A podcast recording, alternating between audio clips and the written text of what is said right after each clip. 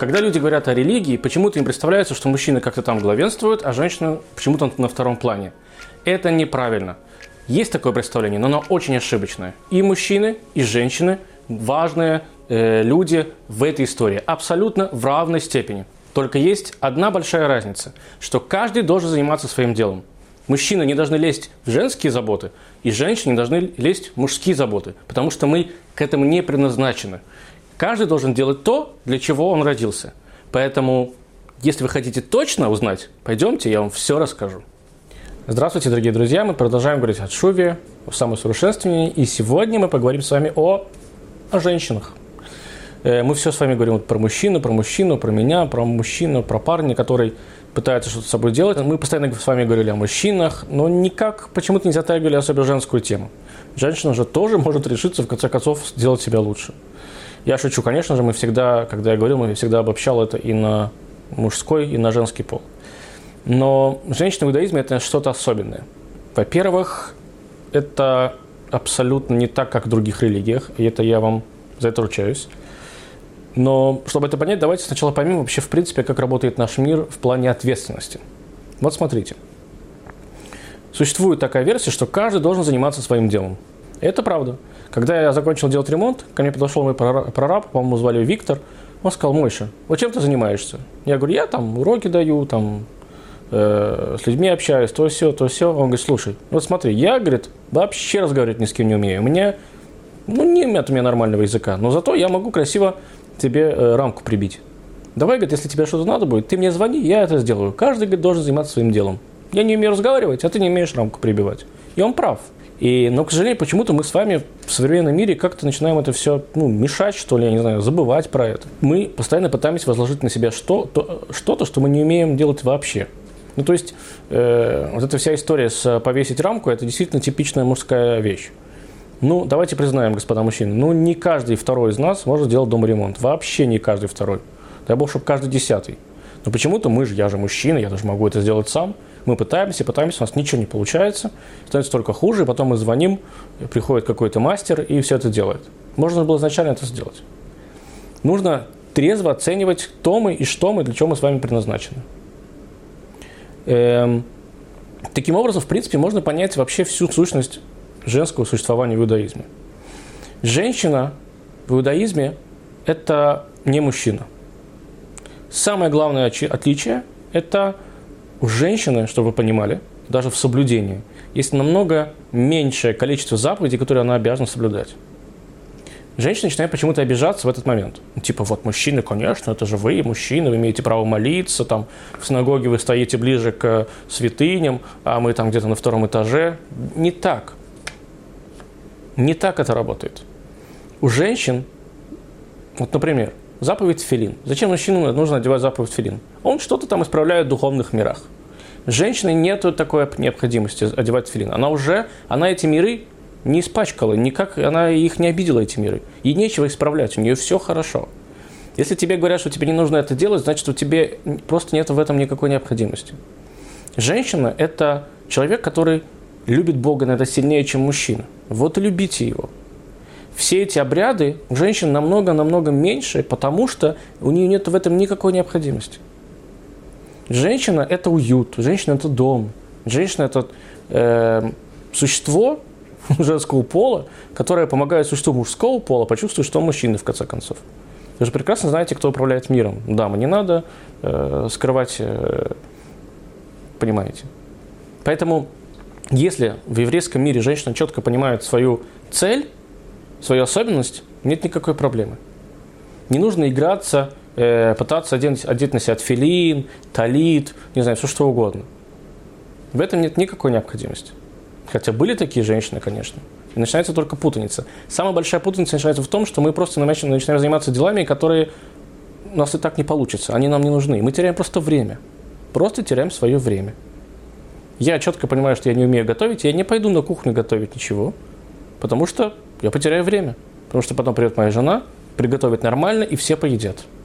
В итоге продукты испорчены, я свое время потерял, ну зачем тогда мне нужно было все это вообще делать? Понятно, что можно сделать приятное, но как бы я не буду готовить борщ, потому что я не знаю, как это делать. С другой стороны, женщина, например, освобождены от заповедей, ну, обычно их называют заповеди, которые связаны со временем.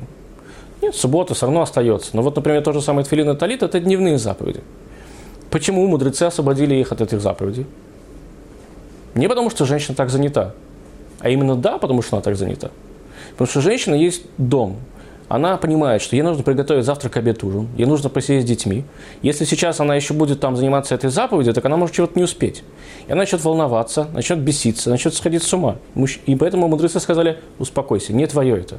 Вот у тебя есть хозяин дома, типа, он думает, что он хозяин. Вот он там должен молиться, у него с детьми ничего не получается, готовить он не умеет, пусть он уходит молиться три раза в день. Женщина, кстати, обязана молиться один раз в день. Иногда в разные этапы э, истории, иногда женщины на это немножечко забивали, как принято сегодня говорить, иногда наоборот. Но вот этот пыл, женский пыл, он неоценим. Я вам приведу пример. Есть заповедь трубления в шафар, бараний рог в э, день Рошашана, называется Новым годом в, в иудаизме. Это центральная заповедь. Прийти, послушать звук шафара, чтобы у евреев пробудилась душа. Пробудилась душа к служению. Женщина не обязана слушать эту, эту, этот э, шафар. Она не обязана. Но если бы только вы видели, сколько женщин приходит в синагогу в этот день. Они знают, что у них нет никакой обязанности с этим связанной. Или, например, праздник Суккот, праздник шалашей. Женщина не обязана сидеть в шалаше и есть только в шалаше, в отличие от мужчин, которые даже воду должны, по некоторым мнениям, пить только в шалаше. Но они сидят там. Зачем они это делают? Потому что у них есть вот это рвение. Скажи мужчине, все, иди домой, он побежит. Ну, может быть, не все, но многих я знаю таких. Женщина, зная, что она свободна от этого, будет сидеть и в дождь, и в град. Потому что ее чувство к Богу, она, оно намного сильнее, чем у мужчин. И поэтому Бог с ним. Не переживайте вы за это. Это мужчины взяли на себя. Мы будем вести машину, а вы сидите, смотрите и рулите рядом нами, в свою очередь. Вот в чем одно из самых главных отличий. Но, тем не менее, существует...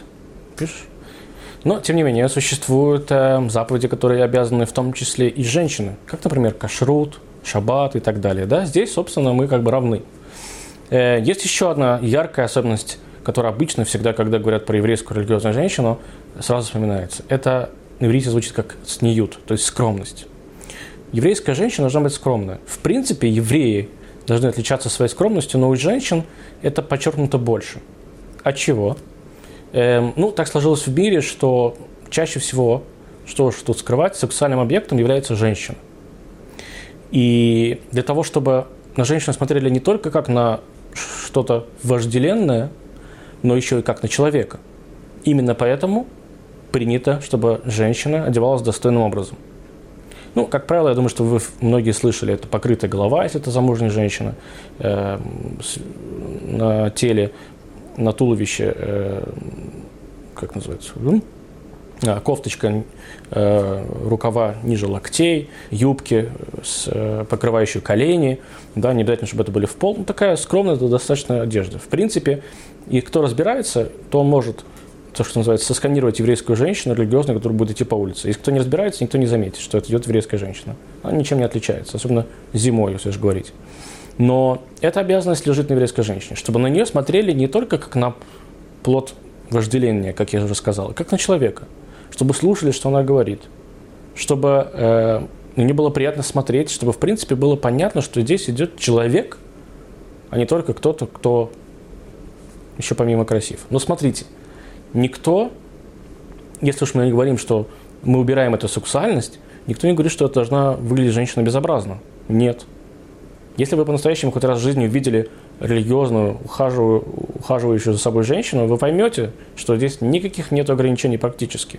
Макияж, ну, если он совсем уж не яркий, но я думаю, что любая, не надо быть э, религиозной женщиной, надо просто понимать, что такое яркий макияж. Хороший, красивый, приятный макияж, пожалуйста хорошая, дорогая, качественная одежда, пожалуйста. Соблюдая только ну, такой небольшой дресс-код, по-еврейски, я бы сказал. Но никто не запрещает одевать Дольче Габбана, если он будет в кошерном стиле. Ради бога.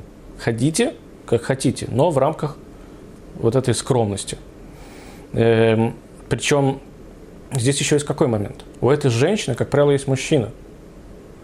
И для них важно, для обоих, вот эта вот связь которая присуща в тот момент, как, когда женщина так одета. Когда на нее смотрит пол мира, и думает они только как о примете вожделения, то мужчине может в этот момент быть не очень-то и приятно. Начнется вот эта ревность, вот этот геморрой, знаете, который в семье потом может перейти в скандал, не дай бог. Когда женщина смотрит, да, и так можно оценить красиво одетую женщину, и, в принципе, ее фигуру, да, ее э, достоинства и недостатки можно оценить и так. Но когда на нее будет смотреть мужчина, ее муж, спокойно, осознавая, что это его женщина, это его жена, ему будет намного-много легче жить. Потому что помимо сексуальности, помимо каких-то половых отношений, есть еще отношения, которые связаны с разумом у него и у нее. Мы знаем, что, например, женщина без мужчины и мужчина без женщины – это не человек в полноценном смысле. Это недочеловек. По законам Торы, если мужчина либо женщина не женаты, это недолюди. Человеком может назваться пара только после того, как они поженились. Поэтому это еще один очень большой плюс к женщине, что вы нам, дамы, даете ощущение, что мы люди, в конце концов. Если посмотреть на дом, то обычно, знаете, когда ты идешь по Израилю, ты видишь женщину с огромным количеством детей. Ты думаешь, ой, наверное, еврейская женщина – это постоянно 24 часа э, готовки, варки, уборки э, и сидения с детьми. Ну, если у вас очень много детей, это правда так, конечно же, но это очень какое-то узкое мировоззрение. Еврейский дом с женщиной – это дом, в который, как мы уже когда-то с вами говорили, хочется приходить она создает этот дом. Мне, честно говоря, вообще иногда все равно, какого цвета у нас будут шторы. Честно я вам скажу. Я абсолютно точно понимаю, что дом – это ее тема. Она хочет фиолетовые шторы, пожалуйста. Ну, я, не, я, конечно, буду против, если мне уж совсем не понравится что-то, да. Но по большому счету она решает, какого цвета будут шторы, какого цвета будут обои, как будет стоять мебель. Мне главное, чтобы мне было удобно. Я понимаю, что это ее, это ее дом. Она создает вот эту ауру, этот кайф дома, в который хочется приходить. И туда же входит и готовка, и стирка, и уборка. Кстати, дорогие мужчины, не возбраняется, если вы будете помогать. Но думать, что женщина только сидит 24 часа в сутки и думает о детях, тоже нелогично. Более того, еврейской женщине никто не возбраняется, если она успевает э, делать все по дому, там, да, и, не знаю, там, и муж счастлив, и дети умыты и одеты. Никто не возбраняет ей идти работать, в конце концов идите и работайте, если вы будете успевать, ради бога. Хотите 5 работ? Если будете успевать, пожалуйста, 5 работ. Никто не запрещает женщине заниматься какой-то общественной деятельностью, в конце концов. Занимайтесь ей. Это не заточение. В иудаизме женщина, она равноправный член общества. Просто у нее другая задача. Задача, которую она не сможет э, переложить на плечи мужчины, потому что он с ней просто не справится. Вот и все. Другими словами, дорогие друзья, есть еще очень прекрасное выражение наших мудрецов, что там, где женщина, там и дом. Женщина не только создает уют, она и есть дом. Иногда это даже касается в законах. То есть, если мужчина путешествует вместе со своей супругой в другую страну, это значит, что в данный момент там его дом. Несмотря на то, что они снимают номер в гостинице. Потому что его жена рядом. О чем это говорит всему остальному миру? То, на самом деле, мысль проста – то, с чего я начал. Подмена понятий – вещь совершенно сегодня вокруг нас находящаяся. Каждый почему-то должен примерить на себя роль человека, кем он не является. Я не умею прибивать гвоздь. Но я, видите, вроде говорят, умею разговаривать. Ну а Витя не умеет разговаривать. Но зато он хорошо прибивает рамку. Женщины в иудаизме, как вы уже смогли понять, четко осознавая свою роль, исполняет свою миссию на 200%. И никто не может ее сделать, эту миссию лучше, выполнить за нее эту миссию. Ровно как и она не сможет на 100% выполнить миссию мужчины в иудаизме. И так во всем. Если умеете хорошо готовить, готовьте. Если умеете хорошо играть на музыкальных инструментах, играйте. Если вы не умеете рисовать, не рисуйте. Продолжайте играть. Найдите свое то, что вам позволит стать лучше. То, что позволит сделать этот мир лучше. Потому что даже музыканты, даже политики, которые занимаются своим делом хорошо, делают его намного-намного лучше. Просто потому, что они делают то, что они умеют делать. Давайте будем стараться искать наше мастерство и только улучшать его. До новых встреч!